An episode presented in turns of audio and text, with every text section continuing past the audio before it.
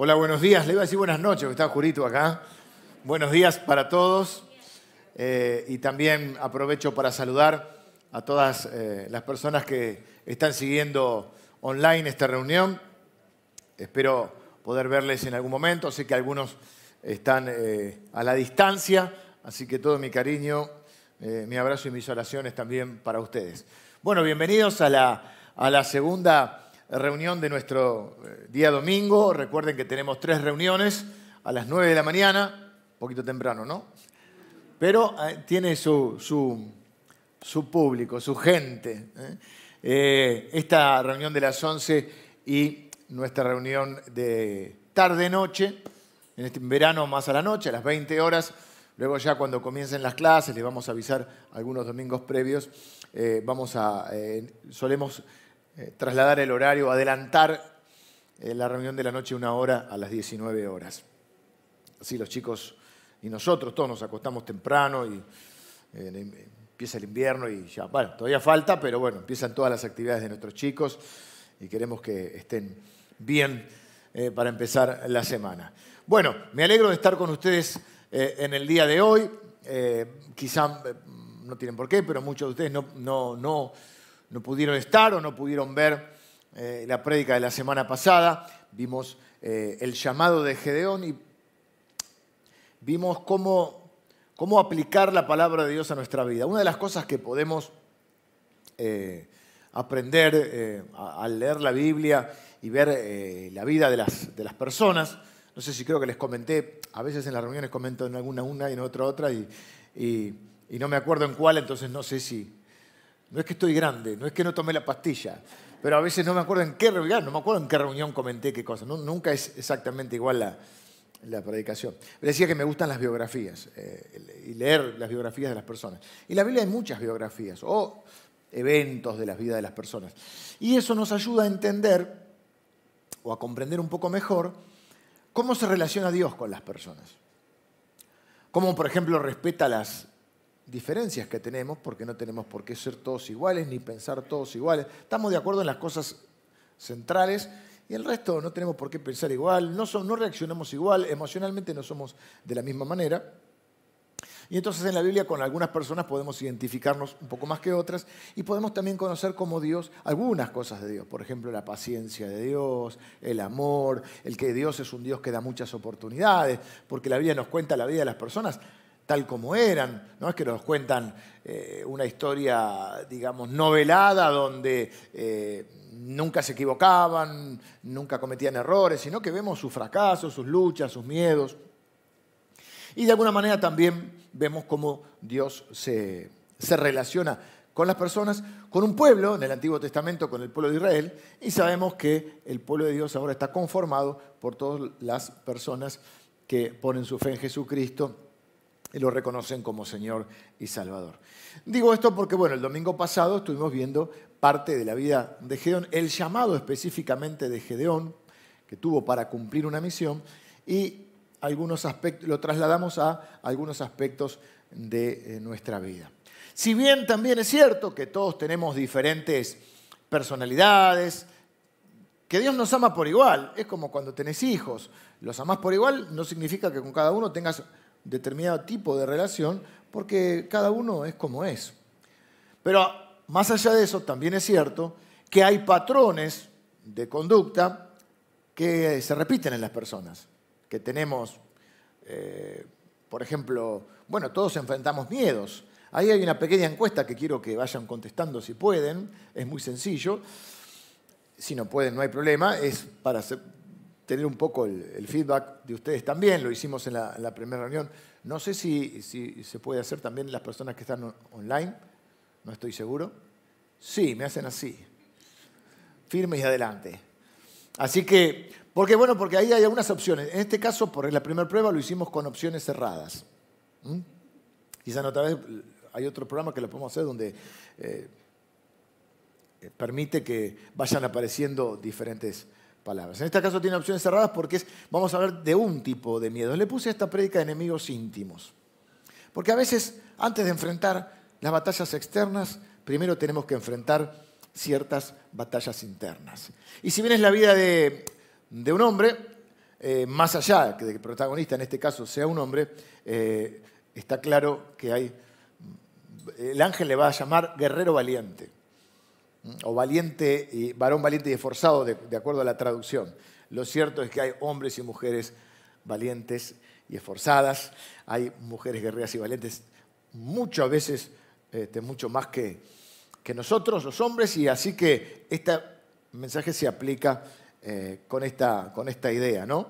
Y les decía, hay patrones de conducta que se repiten. Vimos el domingo pasado, por eso les decía, si tienen tiempo, ganas y posibilidades y no vieron la enseñanza del domingo pasado, eh, podría ser bueno que la vieran para tener un panorama más completo, si bien es una enseñanza diferente, para tener un panorama más completo de la vida, detalles de la vida de Geón, son eh, básicamente capítulo 6 y 7 me gustaría que lean, eh, para tener un, cuadro completo que no tengo el tiempo suficiente para hacerlo en el día de hoy.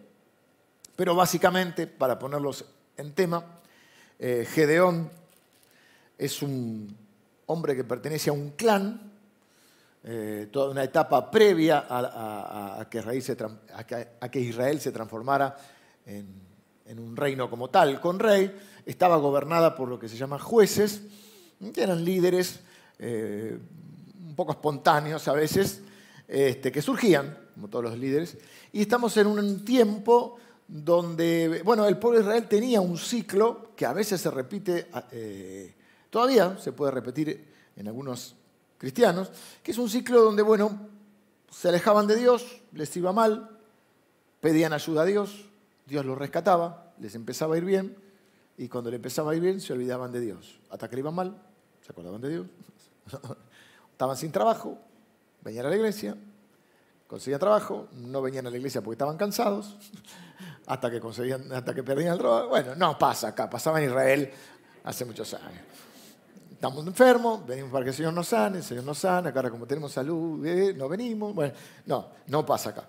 Eh, pero sí es un ciclo que a veces eh, es bastante marcado en, el Antiguo Testamento, sobre todo. Entonces, en ese ciclo estaban en un momento, es que estaban en la mala. ¿Qué hicieron? Clamaron a Dios. Porque como aquel hijo pródigo sabe que tiene un padre. Puede cometer errores, puede alejarse, pero sabe que tiene un padre.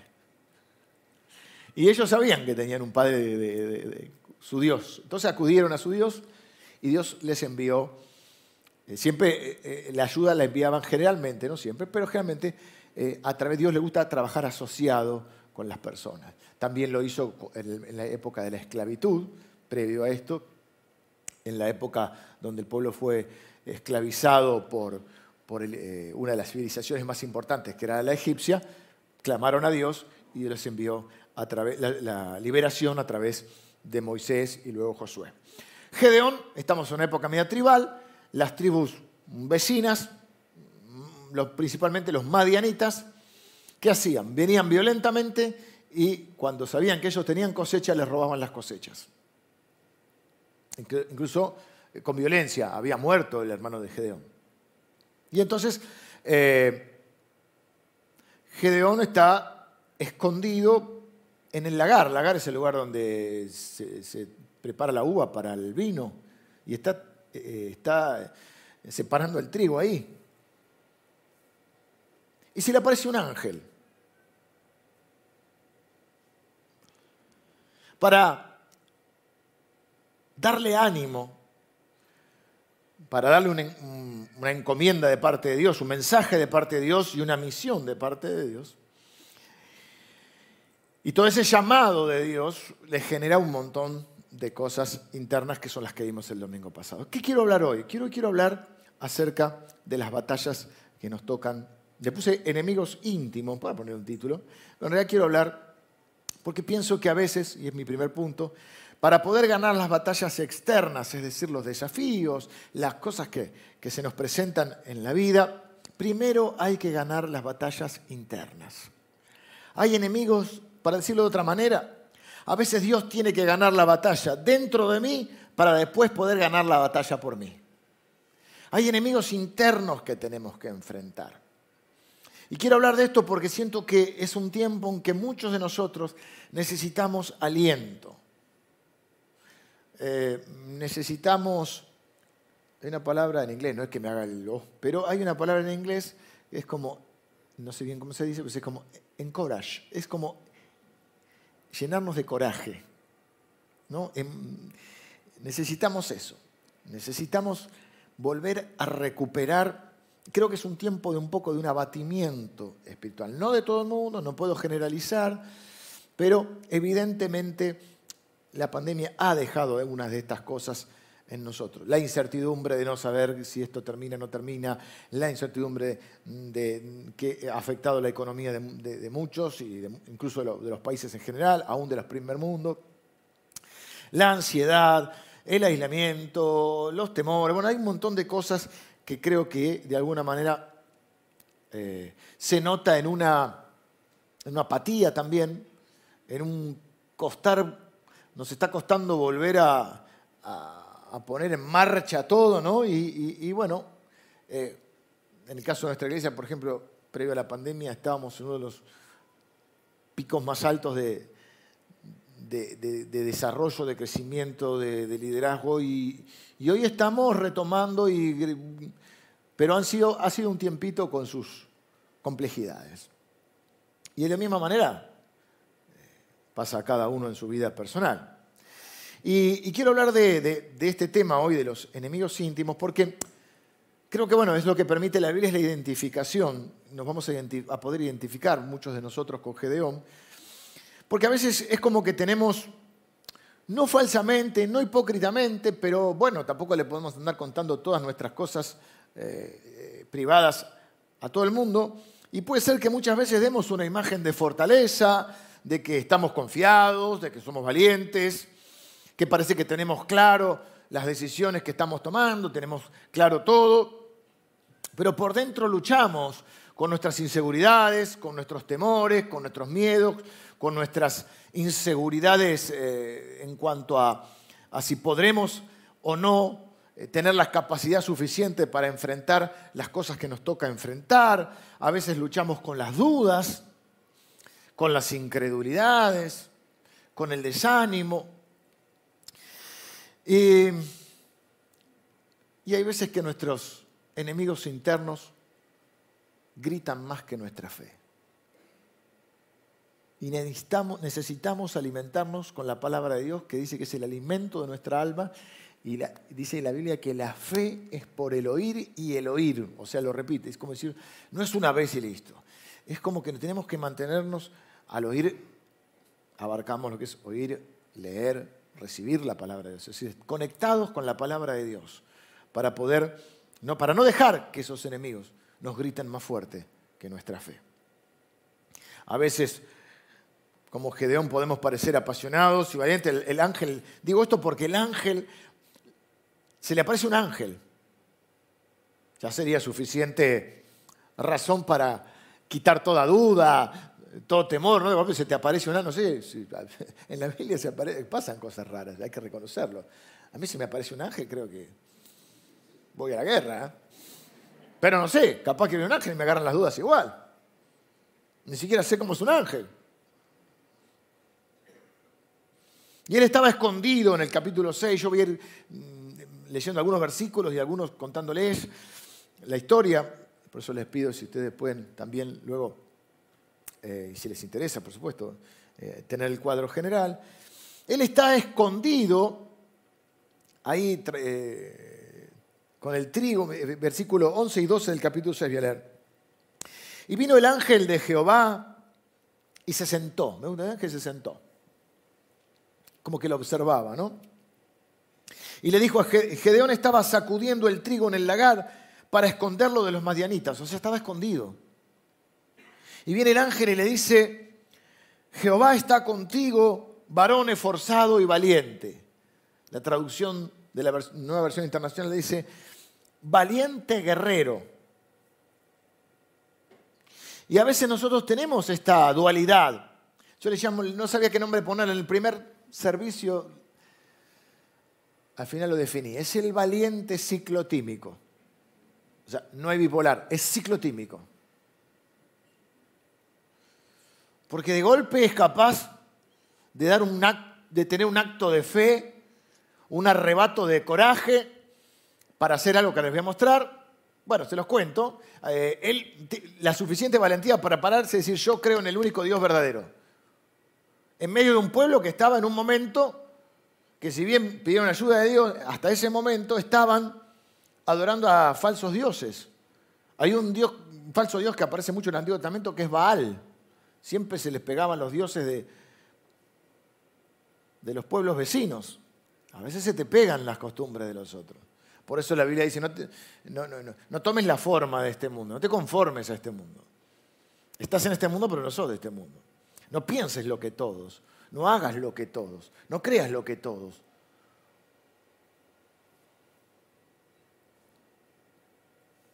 Si vas a ser oveja, sé oveja del Señor. No seas una oveja más del rebaño que cree lo que cree todo el mundo, hace lo que todo el mundo, busca lo mismo que todo el mundo.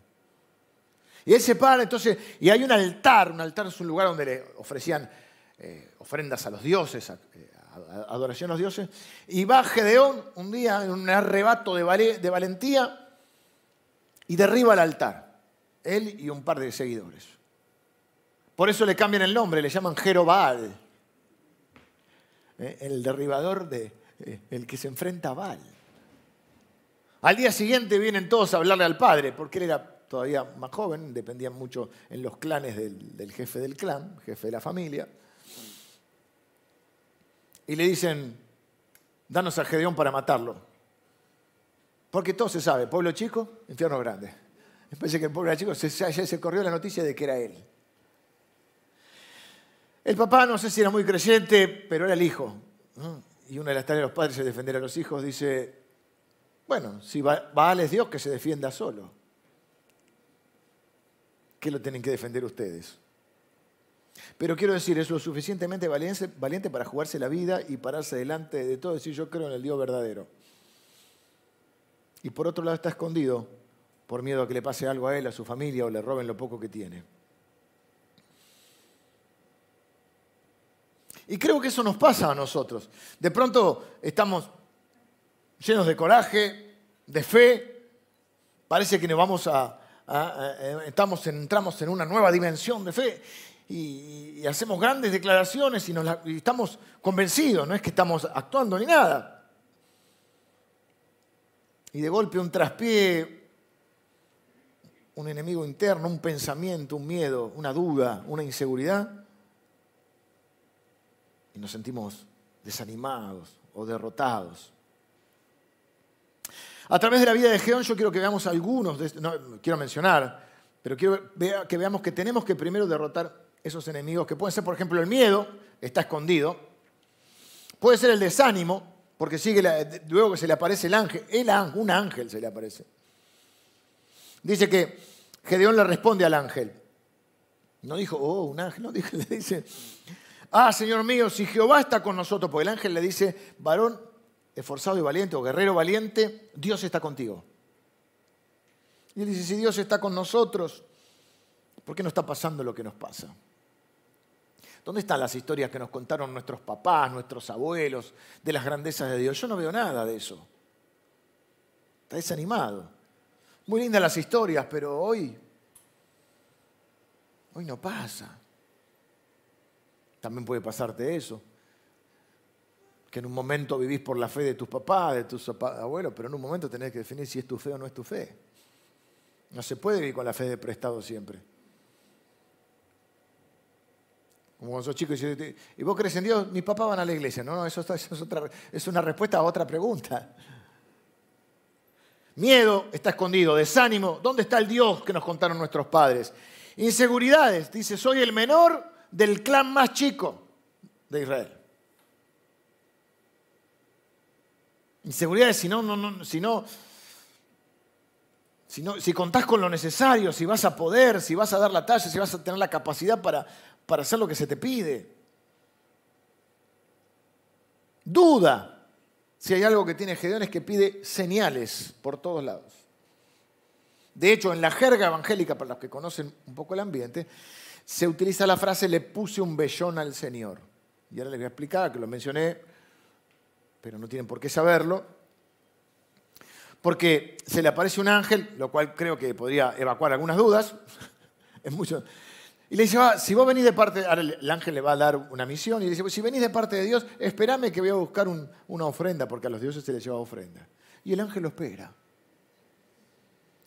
Y después tiene que ir a la batalla y, sigue con dudas y le dice, bueno, Señor, vamos a una cosa, quiero una señal. Ahí donde le puse el vellón. De ahí viene. Toma un pedazo de, cuando eh, esquilaban, ¿se dice? A las ovejas, sacaban la lana, dice, bueno, voy a poner el vellón, el pedazo de lana ahí, y que caiga el rocío sobre el vellón y la, y la tierra quede seca. Dios, su infinita paciencia, al día siguiente, vellón mojado, tierra seca. Y le dice en otras palabras, ¿no te enojas si lo probamos de vuelta? Así, en otras palabras, pero le dice así, le dice versículo 39, Dios, le dijo a Dios, no se encienda tu ira contra mí. Si aún hablare esta vez, solamente probaré otra vez con el, con el vellón. Te ruego que solamente el vellón quede seco y el rocío en la tierra. O sea, al revés. Primero vellón mojado, tierra seca. Y viste, cuando Dios te da alguna prueba y vos decís, no será casualidad, no será que justo hay una gotera, no sé dónde puse el vellón, el vellón mojado, la tierra seca es creer o reventar, y algunos parece que prefieren reventar. Y entonces eh, dice, vamos al revés, vellón seco, tierra seca, Dios de vuelta. Y como es un hombre lleno de dudas, que lucha con sus dudas, antes de una batalla, de la batalla que les voy a contar, la batalla tremenda, victoria que da Dios, sin que él le pida, Dios le da una señal más. Le dice, si tenés dudas, acércate al campamento, enemigo, viste como las películas, a mí me gustaban las películas del oeste, ahora también vi un par de estas de, de la conquista, está el campamento y están los espías que van ahí, y escucha la conversación. Y escucha una conversación donde escucha un sueño donde los, los enemigos eran derrotados por él. Otra señal más. Y me gusta lo que dice el ángel, porque el ángel le dice algo que no es lo que él siente. Él dice, en tu corazón vos sos un valiente guerrero, aunque vos sientas otra cosa. El Señor está contigo. Va a darle ánimo. Dios dándole ánimo. Recuerdo cuando era pastor de jóvenes, yo gustaba decirle a los chicos, Dios cree en vos. Porque siempre la pregunta es, ¿crees en Dios? Dios cree en vos. Porque a veces ni nosotros creemos en nosotros. Y más allá, y a veces creemos que somos hipócritas o que no tenemos fe, o, porque tenemos miedo, porque tenemos dudas, porque tenemos inseguridad. Eso no quiere decir que no seas un guerrero o una guerrera valiente. Eso quiere decir que sos una persona de carne y hueso. Y no estamos acá para eh, dar respuestas teóricas o para hacer de cuenta, eh, contarnos cuentitos, para analizar lo que nos pasa.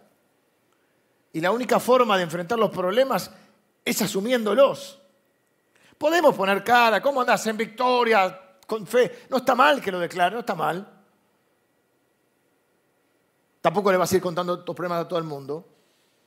Pero lo cierto es que somos, guerreros, como dije, ciclotímicos. En realidad somos dos, vamos a mirarlo de otra manera, somos doble, todos como lo mires. Creo que Nietzsche decía, no hay hechos, hay interpretaciones. También podemos decir es un doble guerrero, porque es capaz de enfrentarse a lo externo y a lo interno. En realidad es Dios. Es Dios que le gana la batalla interna para poder ganar la batalla interna. ¿Qué es lo que hace Dios? Trabaja en nosotros. ¿Cómo trabaja? Con su Espíritu Santo, con su palabra, con la iglesia, con los hermanos, con las circunstancias. Así que aunque tengas dudas, aunque tengas inseguridades, aunque tengas temores, yo declaro la palabra de fe sobre tu vida. Vos sos un guerrero valiente, una guerrera valiente y Dios está contigo. No te desanimes, no te rindas.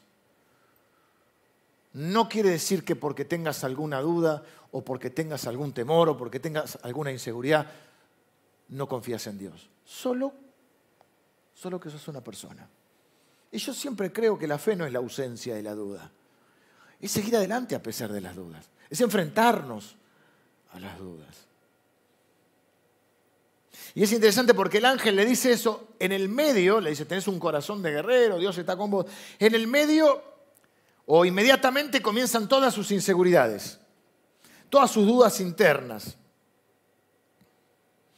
El mismo Señor le habla en el versículo 14 y le dice, mirándole Jehová le dijo, ve con la fuerza que tienes y salvarás a Israel porque yo soy el que te envía o porque yo estoy contigo, en otras palabras. Yo soy el que te, ya te ha preparado, ¿eh? vos sos un poderoso, una poderosa guerrera porque yo estoy con vos, esta es tu tarea, sos parte del reino, anda y haz lo que tenés que hacer. Hay un reino del que formamos parte. Ayer tuvimos un retiro de líderes de jóvenes, de preadolescentes hasta adolescentes los más grandes, preparando los lineamientos para este año. Y, veíamos esta idea, ¿no? Somos parte de un reino que tiene que avanzar, hay gente que tenemos que cuidar y proteger, y hay batallas que pelear. Gedeón en vez de responder, sí, Señor, te conozco, estoy lleno de fe, ¿eh? voy a hacer lo que me llamaste, él dice, Señor, soy el más, el más chico del, del clan, sea, todas las razones, la lista de, razones, porque está asustado. Y acá viene la pregunta, ¿qué, qué cosas te asustan? Hicimos respuesta cerrada porque hay muchos tipos de miedo. Uno puede tener miedo a la muerte, a esto, a lo otro. Pero eh, esto es los miedos que enfrentás frente a los desafíos. Los desafíos que son los cambios que se presentan en nuestra vida. La vida es dinámica y a medida que vamos siendo más grandes, a veces nos cuesta un poquito más los cambios, porque todos tratamos de tender a, buscar el lugar donde nos sentimos más seguros, más cómodos. Yo no sé si tenemos algunos de los resultados para poder verlos. En el primer servicio me, me acerqué no sé si salgo de cámara acá o si me, sí, creo que sí me voy de cámara, pero me tengo que ir porque no lo leo de acá. Y quiero leerlo. Ah, pero me se repitió el mismo patrón, aunque no leo los números, leo, veo las columnas. Y se repitió el mismo patrón de las mismas estadísticas del, Esto es lo que contestaron ustedes.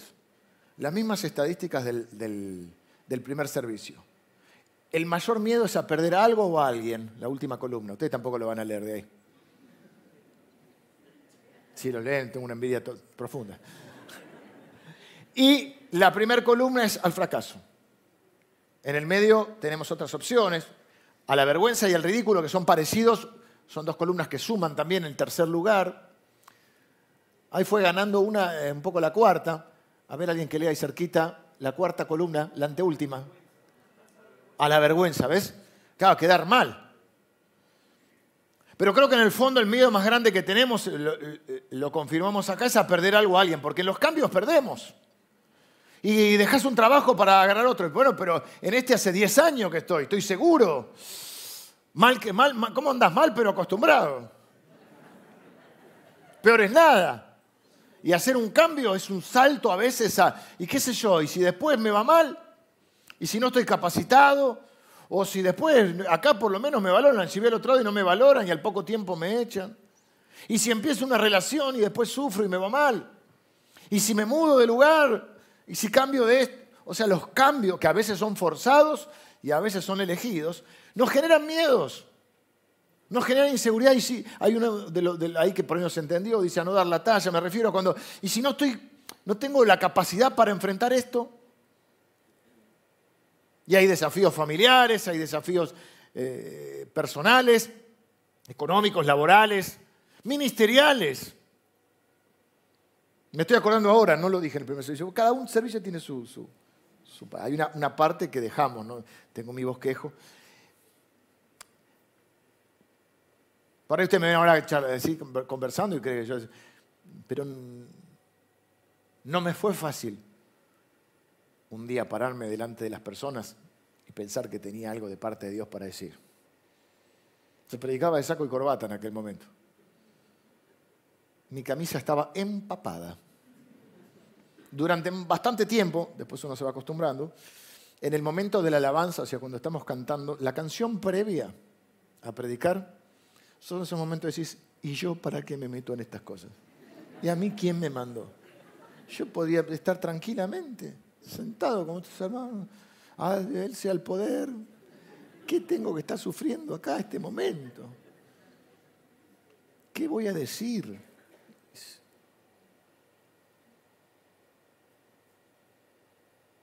Ni hablar si empezás a darte máquina.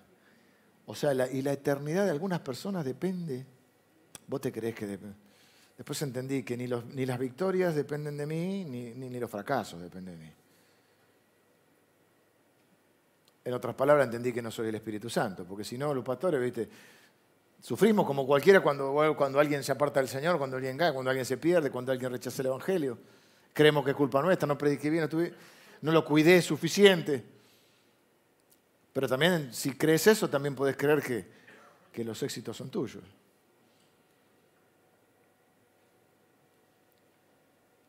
Y está bueno porque en la Biblia es uno de los temas que más habla, por ejemplo, la Biblia es acerca del temor. Todo el Antiguo Testamento repite Dios, no temas, no temas. El Nuevo Testamento es el tema que más habla Jesús, para fuera del reino de Dios, dentro de lo que es el reino de Dios ¿no? y del Evangelio. Habla primero del tema del temor y después, ¿saben qué es el segundo tema? El dinero. Que a veces es medio tabú y te, ah, la iglesia te piden plata. Bueno, acá no, si ustedes le dicen eso, si acá no, nadie pide nada. Más ni, ni, estoy enseñando mucho eso. En algún momento te voy a enseñar porque quizás muchos de ustedes hace poco tiempo que vienen y no saben lo que la Biblia habla al respecto, pero son los dos temas que... El primer tema es el temor. No teman, no tengan miedo. Y el segundo tema es el dinero. Cuando dice no se puede servir a dos señores, no se puede servir a Dios y a Mamón, dice. Mamón es el Dios, el poder detrás del dinero, ¿no? No se puede, o sea, o idolatras a uno o idolatras a otro. El dinero es una buena herramienta, pero muy mal Dios. ¿eh?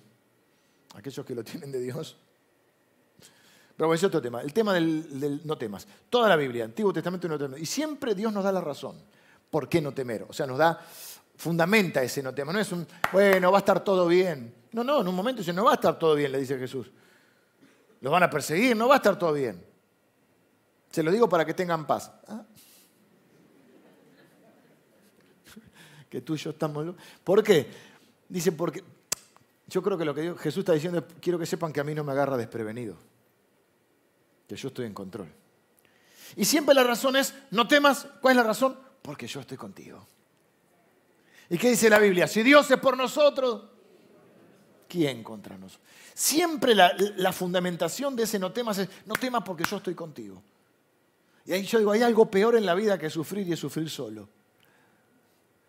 Y Dios nos, Él está con nosotros. Y saben cómo nos muestra muchas veces que, estamos, que está con nosotros. Bueno, a veces hay una palabra que nos conmueve, a veces sentimos su presencia, a veces no sentimos. Lo sientas o no lo sientas, Dios está contigo. Para eso necesitas la fe.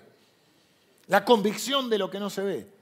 Y a veces es como sabes que Dios está con vos porque te rodea de gente, de la gente de Dios, que aparece en los momentos menos, menos pensados. Por eso digo, lo peor que hay es no pertenecer a una congregación, a una familia de Dios.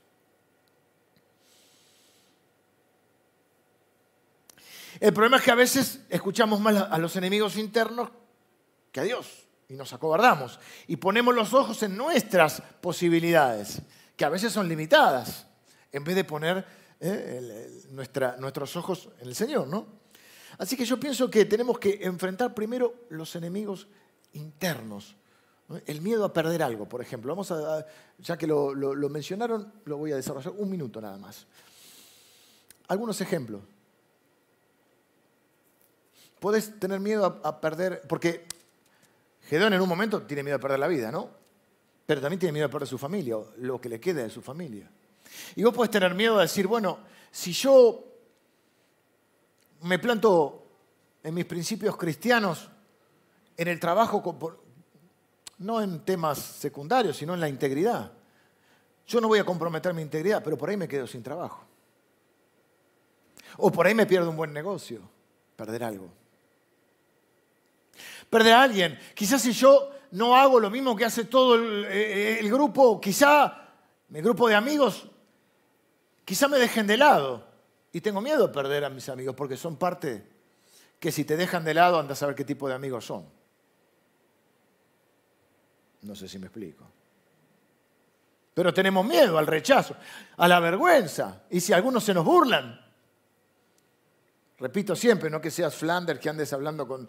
eh, pero sí que estés parado en tus principios. Esto lo hago, esto no lo hago. Miedo a perder una relación.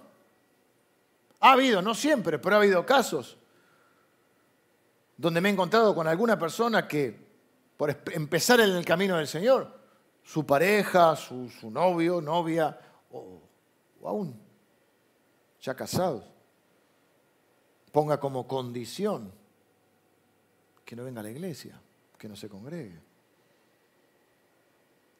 Miedo a perder una relación.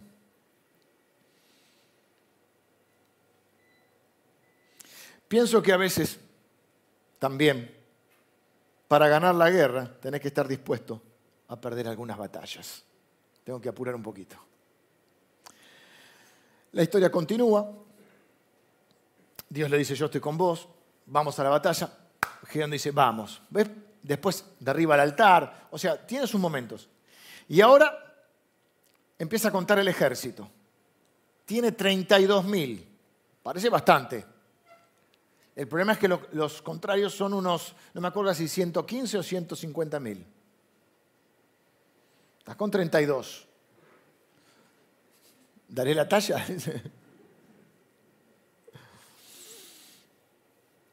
¿Será suficiente? Y Dios le dice, 32 mil es mucho. Y él dice, yo siento que son pocos. Y Dios le dice, son muchos, haz una cosa.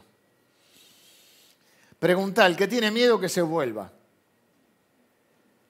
¿Por qué será? No sé. Bueno, dice, dice por qué. Dios le dice, son demasiados. Y si peleas con tantos vas a pensar que ganaste la batalla por tu cuenta y quiero que entiendas que yo soy el que te da la victoria. Esto está contado en el capítulo 7, ¿no? Entonces, eh, para Gedeón son pocos, para Dios son muchos. Como suele pasar con lo que tenemos. Nos parece poco, en las manos de Dios es mucho. Dec- Decirle que se el que- el que tenga miedo que se vuelva. Capaz que para que no contagie a los demás, ¿viste?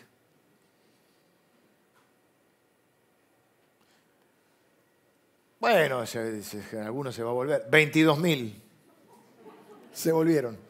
¿Viste cuando se dice, eh, los, que, los, que, lo- los valientes den un paso al frente y todos los demás hicieron 22.000 se volvieron, le quedaron 10.000.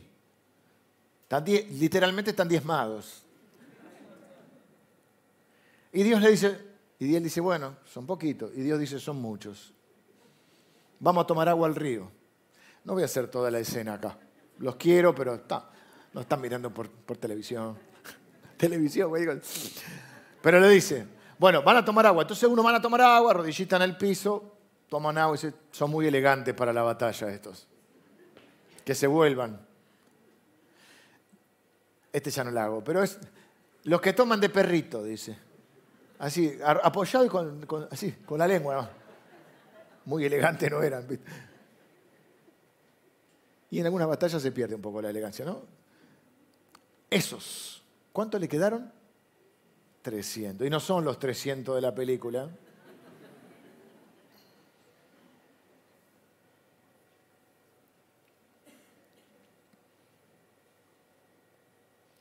Y esto lo digo porque a veces hay traspiés en nuestras vidas. A veces pensamos que contábamos con algo, empezamos con el ímpetu y de golpe hay un paso en falso, una caída, y eso también nos desanima. Empezó el año, todo se pone en meta, la mayoría, ¿no? Este año va a ser mi mejor año matrimonial. Enero una pelea, la última, la gran, última gran pelea en 10 años. Este año vamos a orar juntos, vamos a, servir al Señor juntos, este año la rompemos, ¡pum! se armó una batucada. todo por un comentario, todo por una broma, todo por una ironía.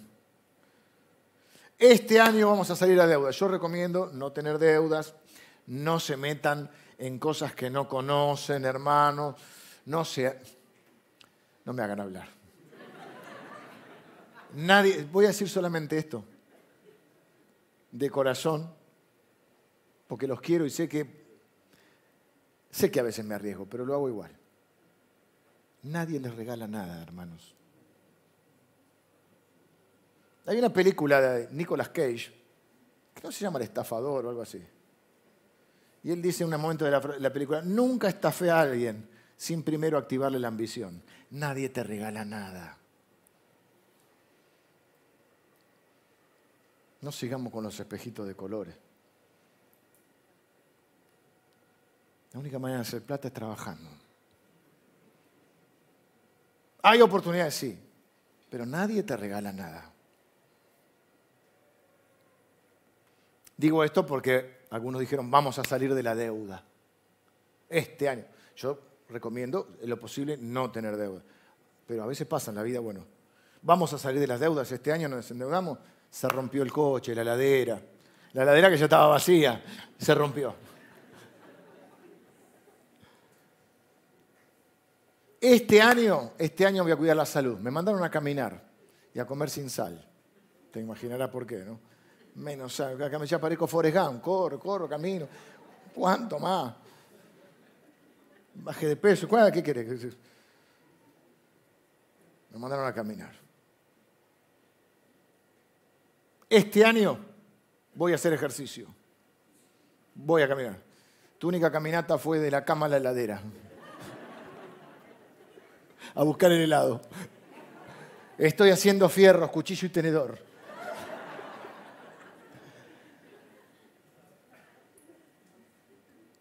Pongo estos ejemplos así sencillos para reírnos un rato pero te propusiste algo y ya se trabó. Ya hay una caída, ya hay un traspié. No te desanimes, pasa. Si los caminos son pasos y a veces das un paso falso.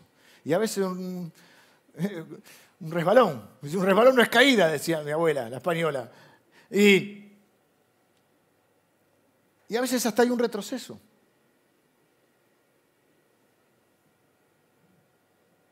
Pero tenés que confiar en el Señor. Él está contigo. Él te ve con un corazón valiente y esforzado. Y sabes qué? Él conoce tu corazón mejor que vos.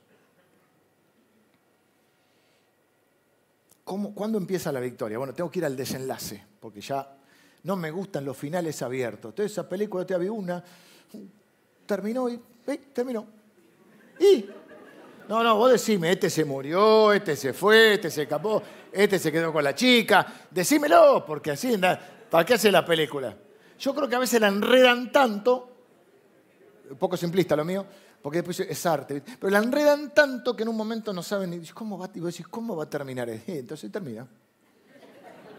Y apaga la luz y uno se va caminando.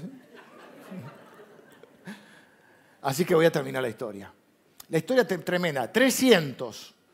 Mirá lo que puede hacer el miedo. Mirá si es un enemigo. Vamos a darlo al otro lado. Esto lo estoy pensando mientras lo hablamos ahora. Dios le da una estrategia. Lo divide en tres, se divide en tres, son 300. Tres grupos de 100 van con una corneta, no, una bocina, le dice que es ese cuerno, viste, en las películas que tocan. El sofá, bueno, están tocando ahí. Una antorcha, que le llaman tea, y una vasija, o sea, para la luz media apagadita, a la oscura. Y Gedeón dice, nos dividimos en tres, miren lo que yo hago y en un momento hagan lo mismo que yo. Estaba pensando, ¿no? ¿Qué autoridad tiene que tener un líder para poder decir hagan lo mismo que yo? Está bueno que le podamos decir a nuestros hijos hagan lo mismo que yo, ¿no? Si le decís que no se copien en la escuela, que no te vean mintiendo y haciendo trampa, ¿no? Porque pierde peso tu palabra. Si le pedís que conteste bien a la madre, contestale vos bien a la madre, ¿no? Si le pedís que no se pelee con la hermana o el hermano, y también está bueno que no te pelees vos con tu, con, tu familia, ¿no? Pero aparte, eso, eso es gratis.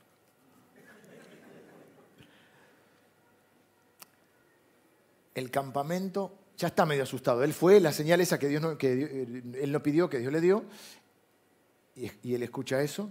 Entonces toma coraje, dice, vamos con esta estrategia. 100 contra 100 mil, un poquito más de 100 mil. Dice, en el momento, ¿qué es lo que hace Gedeón en un momento? Rompe la vasija para que se vea la luz, toca la, la bocina, el cuerno, y gritan. Versículo 20 del capítulo 7. Y los tres escuadrones tocaron las trompetas y quebrando los cántaros, tomaron en la mano izquierda las teas, o sea, las, las antorchas. Eh,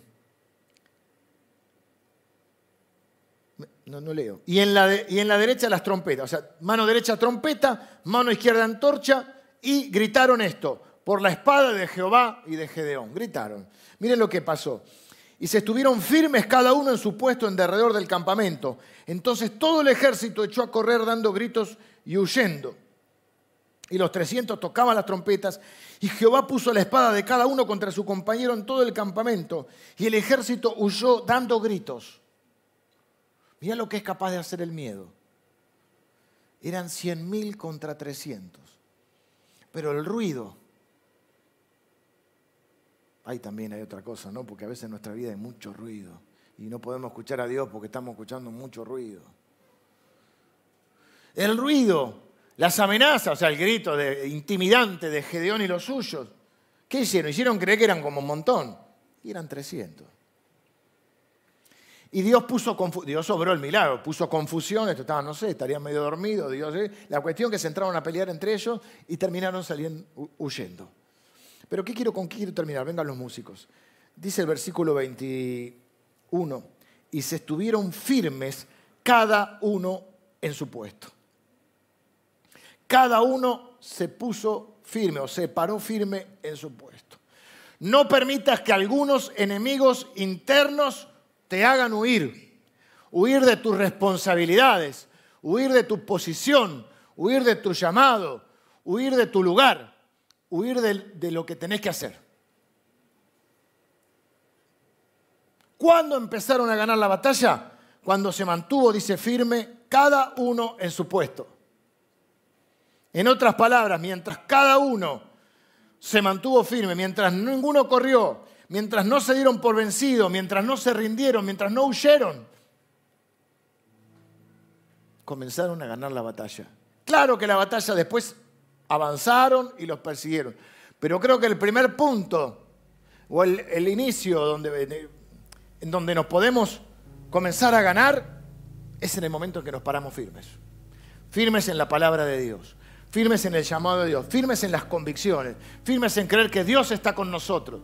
Claro que tenemos miedos, claro que tenemos dudas, claro que hay inseguridades quizás no resueltas en nuestras vidas, claro que podemos eh, sentir que que no tenemos lo suficiente, que ni 32 mil, ni 20 mil, y mucho menos 300 es suficiente, pero Dios está con nosotros y eso es suficiente. No abandones tu puesto. Todos tenemos miedo a perder algo o alguien.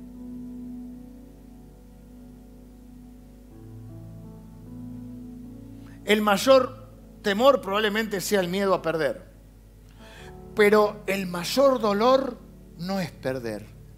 El mayor dolor es el remordimiento o el arrepentimiento, pero no en el sentido de arrepentirnos delante de Dios, sino el arrepentimiento de decir, ¿por qué no la luché?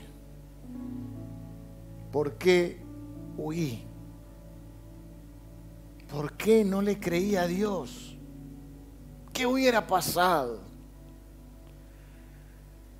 si me paraba por encima de los miedos, las inseguridades? Tenés una batalla que pelear. Seguramente tenés alguien a quien proteger. Y formás parte de un reino que tiene que avanzar. No pierdas de vista eso. No busques motivaciones las motivaciones que tenemos nosotros, es la gran motivación que Dios ha puesto. Él está con nosotros, somos parte de su reino, Él nos va a usar en ese reino, vamos a vivir la aventura de la fe. ¿Por dónde empezamos? Parémonos firmes.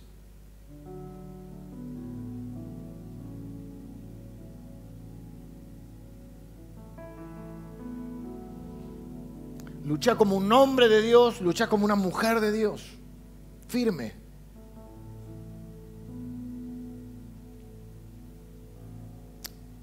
Antes de enfrentar alguna batalla, cuando me suceden estas cosas, más de lo que ustedes creen,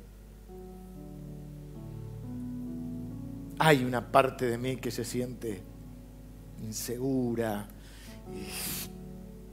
temerosa. ¿Y qué pasa si esto y lo otro? Y esa cosa de pensar y anticiparse.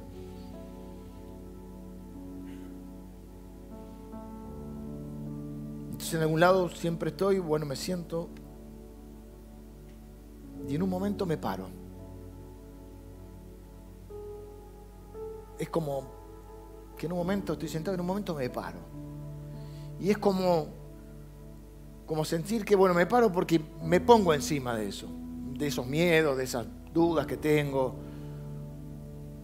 del desánimo que también me agarra, de las ganas de abandonar la lucha. Y lo que estoy haciendo en mi mente es que me pongo por encima de eso, me elevo por arriba de eso. Y empiezo como a entrar en la autoridad de Dios, en el poder de Dios, en la unción de Dios, en la fe de Dios. Y empiezo a pensar, bueno, al fin y al cabo, no depende de mí. ¿Vieron la frase que dice, será lo que será, o sea lo que sea? Bueno, será lo que Dios diga.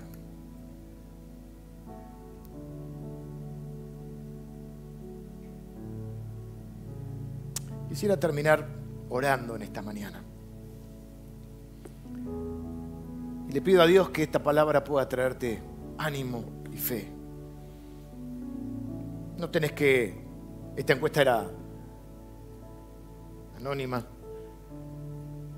No tenés que contarme a mí ni andar contando a nadie que, que no quieras. Pero seguramente hay enemigos internos que tenemos que enfrentar. Identificarlos. Negando no arreglamos nada. Yo no conozco otra manera de resolver los problemas que enfrentarlos. Enfrentarlos. Y si hay muchas voces, si hay mucho ruido, trata de tomar un, un tiempo para escuchar a Dios. Vas a escuchar que dice, no temas, yo estoy contigo.